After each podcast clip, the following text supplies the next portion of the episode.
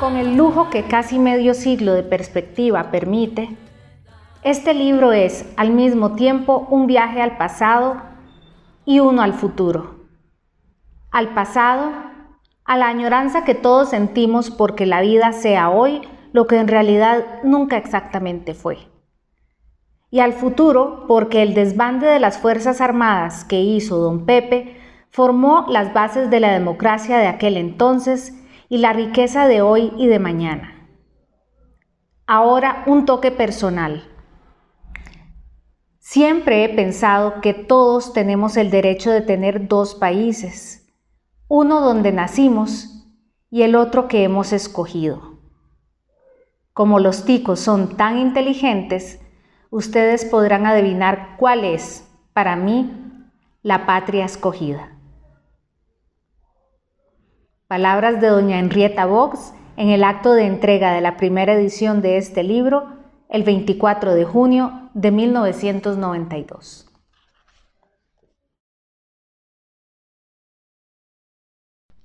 Capítulo primero. De pie sobre la cubierta del barco, miraba la línea cada vez más precisa de la costa. Las olas chasqueaban lánguidamente contra el promontorio rocoso tras el que se protegía el muelle bananero. Sobre mi cabeza, empujadas por los vientos alicios, nubes enormes se apilaban en crecientes columnas contra el cielo azul. Costa Rica, tierra de la eterna primavera. Así rezaban los panfletos turísticos y las tarjetas postales, y yo estaba dispuesta a creer lo que decían. Mientras crecía en Birmingham, Alabama, había visto a mi madre recibir un incontable número de cartas enviadas por sus hermanos desde Brasil y Panamá y con regularidad desde Costa Rica. La Segunda Guerra Mundial estaba en pleno apogeo. Yo había cumplido 21 años y me dirigía ahora a pasar unas vacaciones en la tierra de la eterna primavera, donde visitaría a la tía y al tío que habían enviado muchas de aquellas cartas franqueadas con multicolores estampillas exóticas. Mientras observaba la orilla, las hojas de los bananales ondeaban perezosamente a impulsos de una brisa moderada. En vista de que el clima era tan caliente, la carga del barco se hacía de noche y cada racimo de banano, de unas 70 libras, era llevado a bordo sobre la espalda de un estibador. Estos, descalzos, con el torso desnudo, llevaban bandas atadas alrededor de la cabeza para evitar que el sudor les bañara los rostros mientras subían sobre la rampa, encorvados bajo el enorme peso. A lo largo de la empinada ruta, a intervalos de 10 pies, se habían colocado antorchas cuyas llamas oscilaban y parpadeaban con el viento. Los estibadores, con sus rostros quemados por el sol y marcados con frecuencia por cicatrices de heridas o de enfermedades, parecían una banda de piratas lista para someter al pillaje el pequeño puerto situado al pie de la rampa. Confundida entre los demás viajeros en la cubierta de popa, observaba a aquellos trabajadores y me preguntaba qué capricho del destino había hecho que yo fuera pasajera a bordo de aquel vapor de la gran flota blanca que bajaba por la costa atlántica de Centroamérica y no un estibador de racimos de banano en una oscilante rampa en Bluefields, Nicaragua. Al día siguiente desembarcamos en Limón, Costa Rica. Me esperaban al pie de la pasarela mi tía Ernestine y tío Vinel Long, dos personas con quienes solo brevemente había encontrado en mi época escolar. Recordaba que él era muy ingenioso y que resultaba divertido estar con él, y no tardaría en descubrir que ella era insoportable, pesada y dictatorial, y muy dada a soltar largos sermones sobre cualquier tema que alguien trajera a cuento. Cada vez que se volvía particularmente odiosa, yo me confortaba pensando que, gracias a Dios, su parentesco conmigo era apenas político y no carnal. Por ahora, sin embargo, hacía un gran esfuerzo por parecer encantadora. Mirándome con unos ojos azules y ligeramente saltados, que parecían no pestañear nunca, se las arregló para darme una bienvenida algo calurosa, aunque había alguna aspereza en su acento de Kansas. Sentía, mientras recorríamos las calles de la pequeña ciudad de Limón, que a ella no le gustaba mi ropa y odiaba mis zapatos. Mi tía, con una especial tonalidad en su voz, dijo, Yo no sabía que las personas de tu edad continúan usando medias cortas.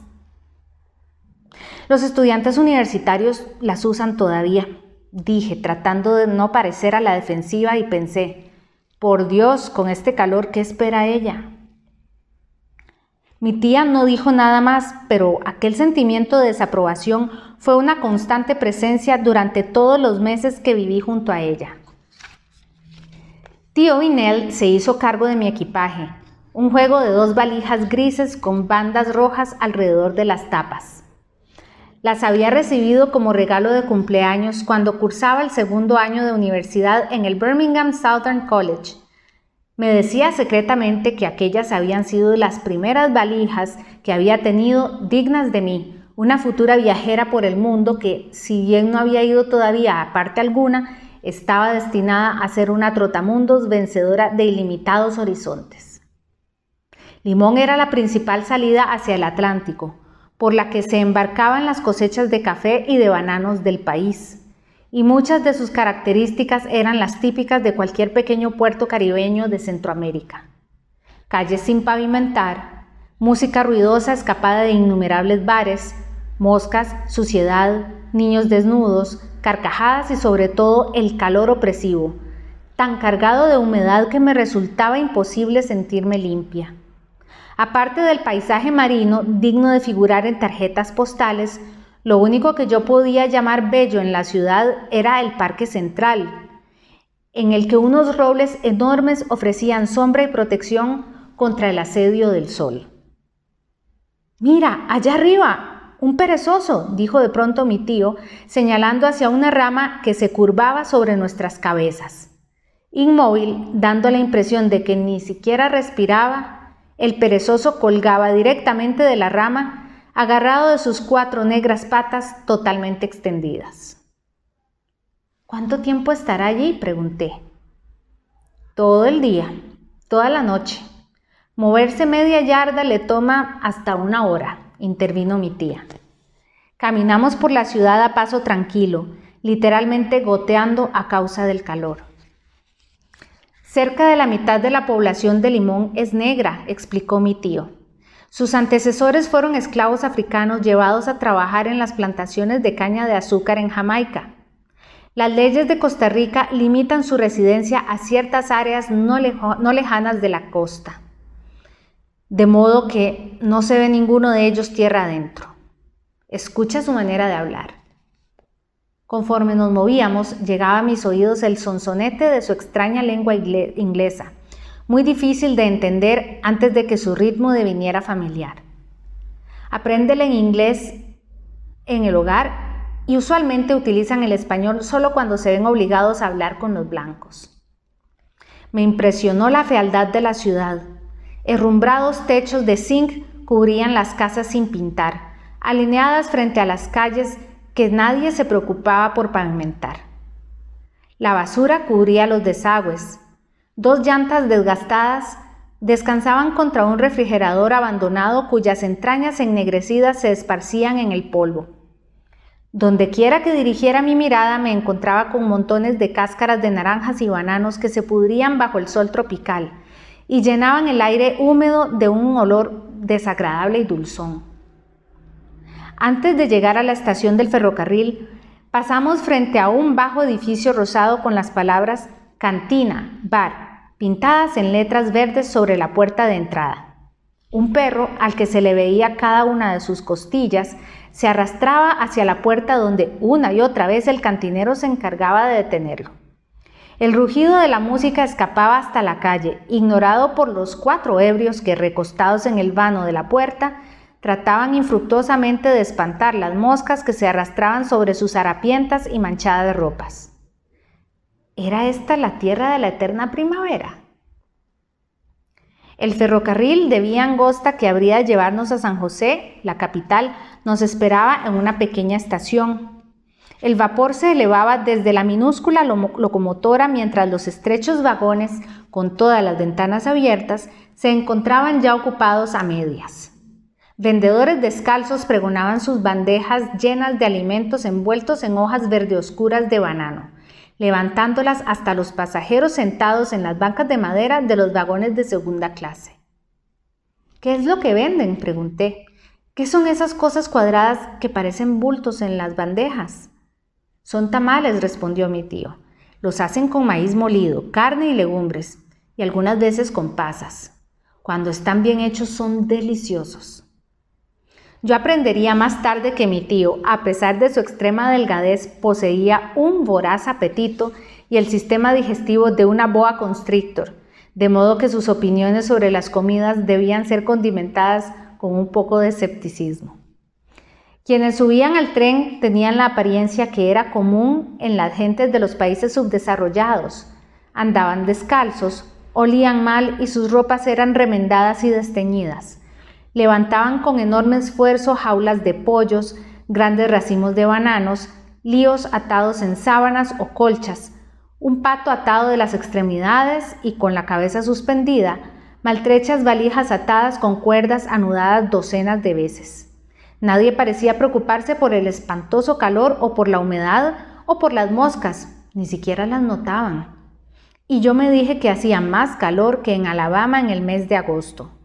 Hasta donde yo podía entender, parecía que todos los pasajeros se conocían entre ellos, pues sus saludos eran acompañados por gritos de placer y todos hablaban al mismo tiempo, llamándose de un vagón al otro, cargando de aquí para allá, sin ningún cuidado, bebés, alimentos y paquetes. El choque cultural fue atolondrador. Aquel era mi primer viaje fuera de los Estados Unidos, mi primera salida a un país subdesarrollado, mi primer encuentro con una sociedad cuyo lenguaje yo no entendía. Dado que yo era, de todos modos, tímida y arisca, el no saber español me hacía sentirme aún más inadecuada, y tal sentimiento de inferioridad me habría de perseguir durante meses. Y aunque los latinos eran benevolentes y serviciales con cualquiera que intentase aprender su lengua, no podía librarme de la sensación de que se reían de mi lentitud en el aprendizaje del español, lo cual desde luego no era cierto. En realidad ellos hacían a lo sumo pequeñas bromas al respecto, y no era sino mi propia cortedad la que me hacía sentirme tan torpe. Tío Vinel había decidido que en el transcurso de las ocho horas que duraría el viaje a San José, él se haría cargo, con solo unos breves momentos de descanso, de instruirme sobre el país y continuamente me lanzaba pequeñas piezas de información. Después de haberse desempeñado durante gran parte de su vida adulta como banquero en Centro y Sudamérica, encontraba placentero el trato con los latinos. Encontraba en ellos virtudes de cordialidad y simpatía que ayudaban a pasar por alto otras características menos recomendables, como cierta ligereza en lo relativo a la puntualidad y cierta falta de responsabilidad con respecto al trabajo. El tren inició su marcha con un desafiante pitido. Bueno, dijo tío Vinel, dentro de 30 millas comenzaremos a subir las montañas y no pararemos hasta alcanzar una altitud de 3.000 pies. Aquí hace mucho calor, pero San José es tan frío que esta noche dormirás bajo cobijas. Viajábamos a través de bananales que se extendían hasta donde alcanzaba la vista. Estos bananales pertenecieron a la United Fruit Company y en ellos se hicieron interesantes investigaciones sobre el banano. Durante mucho tiempo estuvieron entre las plantaciones más productivas del mundo, fincas en las que la cantidad y el tamaño de las frutas eran mayores que en cualquier otra parte. Sin embargo, recientemente fueron vendidas a los administradores de las fincas y a pequeños productores, de modo que es demasiado pronto para decir si ellos contarán con los recursos necesarios para mantener la calidad. De vez en cuando se interrumpían las interminables filas de plantas y de pronto se veían ocho o diez casas. Conforme el tren traqueaba hacia adelante, se podían ver chicos que jugaban en el suelo apelmazado delante de las puertas, mujeres flacas cargando con niños en sus brazos, y biombos discernibles detrás de ventanas desprovistas de cortinas. ¿Es ahí donde viven los trabajadores? pregunté.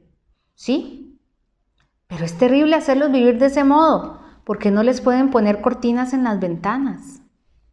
Cuando las casas eran nuevas tenían cortinas, pero los trabajadores las quitaron porque creen que impiden el paso de la brisa y hacen que la casa sea más caliente. Pareciera que se pasan el tiempo sin hacer nada. La compañía frutera siempre ha pagado sueldos considerablemente superiores a los de la escala local. Pero si los trabajadores tienen tantos niños y los maridos beben demasiado, siempre estarán así. De todos modos, ya nunca más será responsabilidad de la compañía. Al darse cuenta de que yo no conocía hechos en los cuales basar mis opiniones, tuvo el tacto de cambiar de tema. Muchos de esos trabajadores bananeros son nicaragüenses y poseen una educación muy limitada. Tienen que ser muy recios para resistir la dureza de este trabajo y el calor y los insectos. Los bananales continuaban pasando frente a nosotros. Me resultaba imposible saber que siete años después me vería involucrada en una revolución en la que las tropas enemigas estarían integradas principalmente por esos trabajadores bananeros. Muchos de ellos serían reclutados para formar parte de las Fuerzas Armadas gubernamentales. Les darían una botella de ron y una cobija y los enviarían a las montañas a pelear contra Figueres, alguien de quien por entonces yo no había oído hablar, con órdenes de matarme si llegaban a encontrarme. El tren continuaba su martilleo. Las llanuras se confundieron con las colinas verde y azul contra un cielo resplandeciente y el aire comenzaba a refrescar. Ahora los bananales se dieron el lugar a las plantaciones de caña de azúcar. Los vientos prevalecientes soplaban sobre las delgadas hojas de caña y las convertían en un incesante oleaje verde que rodaba sobre las jorobas de las montañas y me sugería las espaldas de elefantes gigantescos. A medida que subíamos los valles parecían ser cada vez más profundos y las corrientes del fondo se tomaban más y más pequeñas. Nos desplazábamos sobre los flancos de las montañas profundamente azules.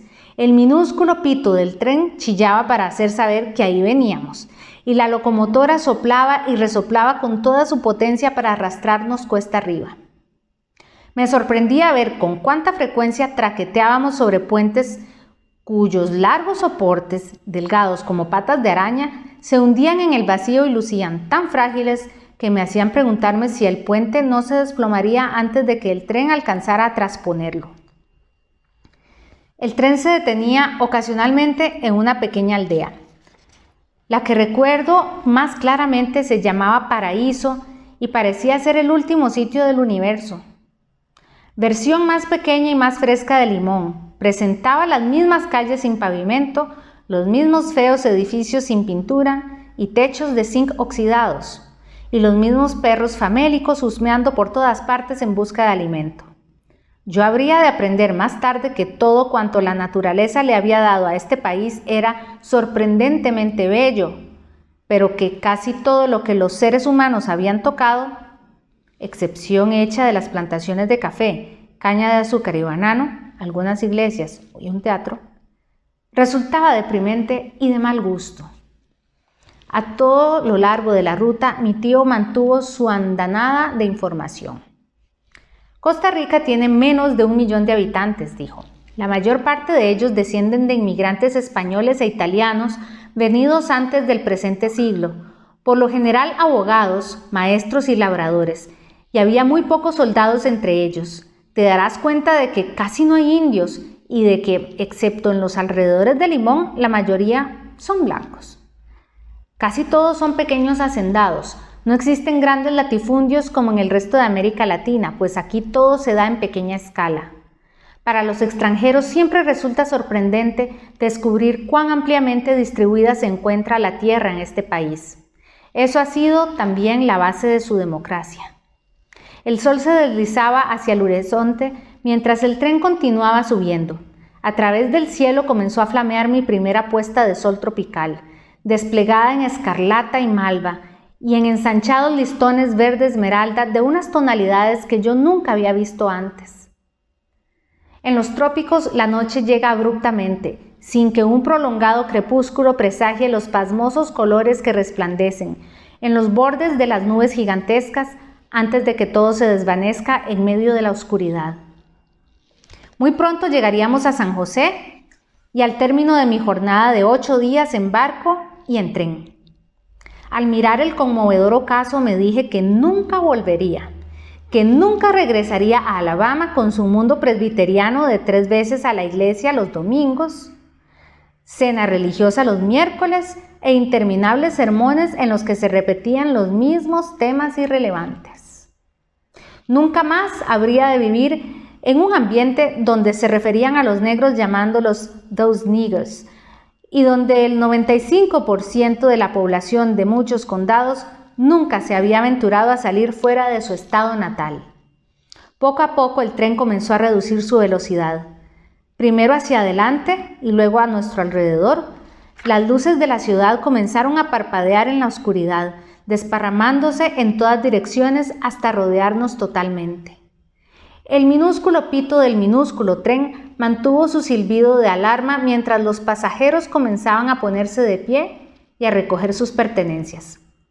Tía Ernestine me dio instrucciones de recoger las más pequeñas de nuestras posesiones y le señaló a tío Vinel exactamente dónde poner mi valija, lista para bajarla del tren y después de algunos golpes y empellones habíamos llegado. Estaba tan cansada por la tensión del viaje, del encuentro y del aprendizaje, que solo me queda una vaga memoria de mi llegada a la gran casa de dos pisos de mis parientes, rodeada por una cerca que corría en medio de una ancha banda de vegetación. La cerca estaba diseñada como protección contra los ladrones, y las plantas entrelazadas defendían contra las miradas inoportunas de los vecinos. Y cuando las enormes puertas dobles de la casa se abrieron después de un tintineo de llaves, ahí estaba, morena y sonriente, la empleada, una mujer que trabajaba con mis parientes desde hacía tanto tiempo que ahora era capaz de entender o adivinar hasta el imposible español de mi tía y que por supuesto se llamaba Carmen. Al día siguiente me levanté tarde, tarde según los estándares de mi tía, pues para ella dormir hasta las ocho y media era imperdonable. En los trópicos y en las sociedades agrícolas el día comienza usualmente a las cinco con las primeras luces y yo sabría muy pronto que ese era el modelo que mi prusiana pariente deseaba hacer seguir a sus tropas. Sentada o en movimiento, su espalda permanecía erecta como una baqueta, sus ojos avisores penetraban hasta los últimos rincones y su inflexible personalidad no le permitía desviarse un milímetro del rumbo que se hubiera propuesto. Y una de las decisiones que había tomado consistía en convertirme en una suave y sofisticada mujer capaz de reflejar sus valores y su estilo de vida. Yo naturalmente me resistí. Aunque nada de esto fue objeto de abierta discusión, la lucha entre nosotras resultó sin cuartel y se prolongó durante todos los meses que permanecí en su casa. El desayuno de aquella mañana reflejó el inapelable esquema de nuestras vidas y la comida no cambió una sola vez durante mi estadía.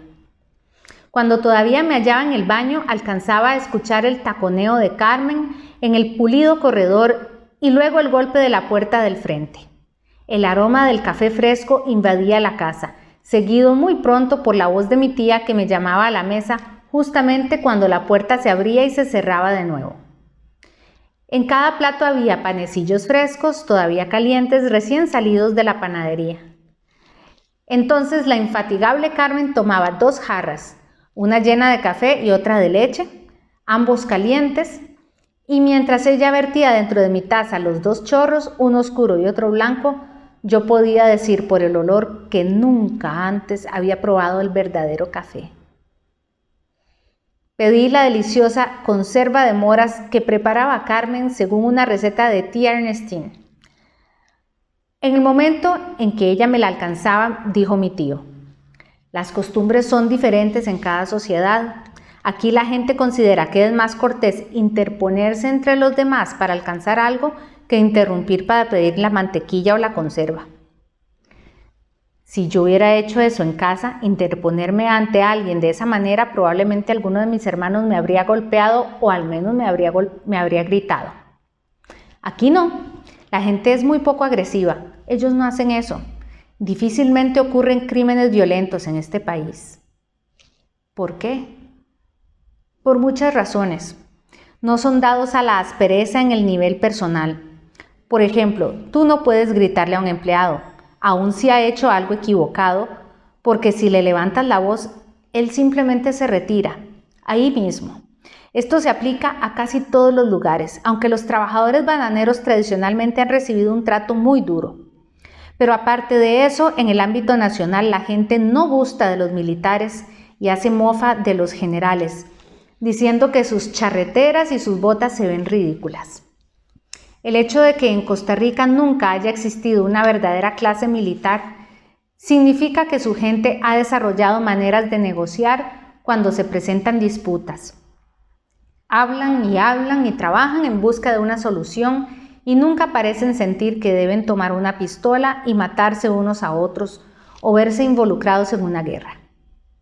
A lo largo de los años que siguieron tuve que recordar aquella conversación que explicaba mis primeros contactos con una sociedad en la que la no agresión era una forma de vida. Esta memoria me resultó especialmente vívida el día que estuve presente en una ceremonia, probablemente la única en la historia del mundo, cuando un jefe de Estado desbandó voluntariamente las Fuerzas Armadas de su gobierno. Tiempo después descubrí que mis primeras impresiones sobre Limón eran incompletas. A lo largo del litoral había lugares de sorprendente belleza, en los que podían verse las olas en el fondo de un paisaje de oscilantes palmeras, bajo los celajes de unas puestas de sol que ningún artista podría reproducir. Adosados a los muelles, docenas de barcos de los más diversos orígenes descargaban mercaderías procedentes del norte y del sur. Al anochecer, la ciudad adquiría una especie de magia que disimulaba la fealdad de la zona comercial y transformaba el pandemonium de las henchidas muchedumbres en un rumor de grupos que se dirigían calmadamente hacia los bares y restaurantes al aire libre. A medida que entraba la noche, la brisa marina alejaba el calor de la jornada y agregaba al murmullo reparador del océano la creciente fragancia de cien plantas tropicales.